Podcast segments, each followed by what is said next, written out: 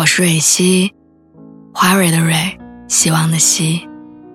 今天你还好吗？你可以在微信公众号和微博中搜索“蕊希”，每天晚上我都会用一段声音陪你入睡。听完今天的故事，祝你晚安，做个好梦。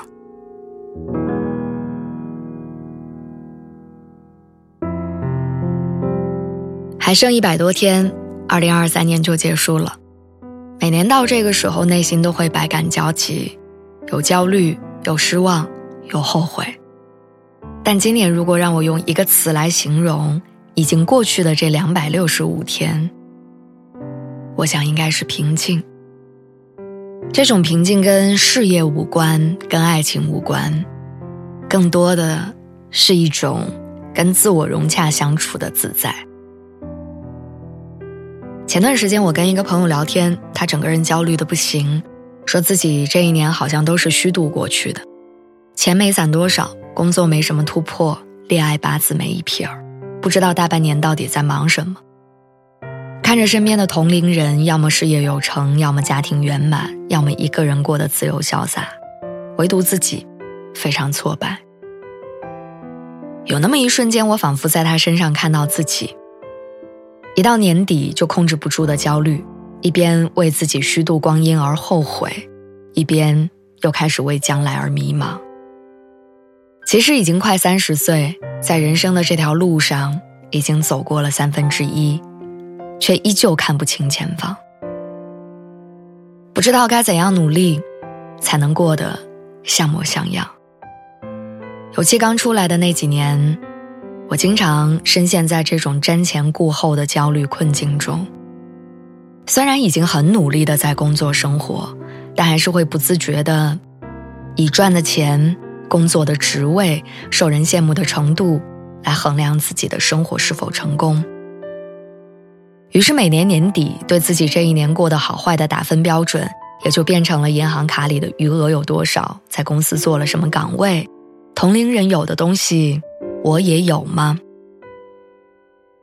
如果我没有达到预期，就会觉得白干了，荒废了。而这种心态在今年得到了很大转变，可能是到了一定年纪，思想观念自然而然的成熟，也可能是因为今年经历了亲人的离世，所以对很多人事也逐渐看清。总之，我现在对于自己的判断标准变得非常的平静柔和。一年完成一件自己觉得不错的事情，就算得上圆满。以前年初的时候，我会立很多很多的 flag，要求自己做几十条的事情。等到年末的时候，发现一大半都没完成。今年年初，我只写了简单的两个，一是多回家陪家人。少几天也没关系。二是去海边，天气不好也没关系。其他的事情顺其自然。到现在为止，我最想做的事情已经做了，最想见的人也都见了，所以我的一年没有遗憾。想到剩下的一百天，心里不仅没有焦虑，反而多了一份对于岁月的顺从和敬意。梁永安老师说：“我们毕生的任务就是做一个优秀的普通人。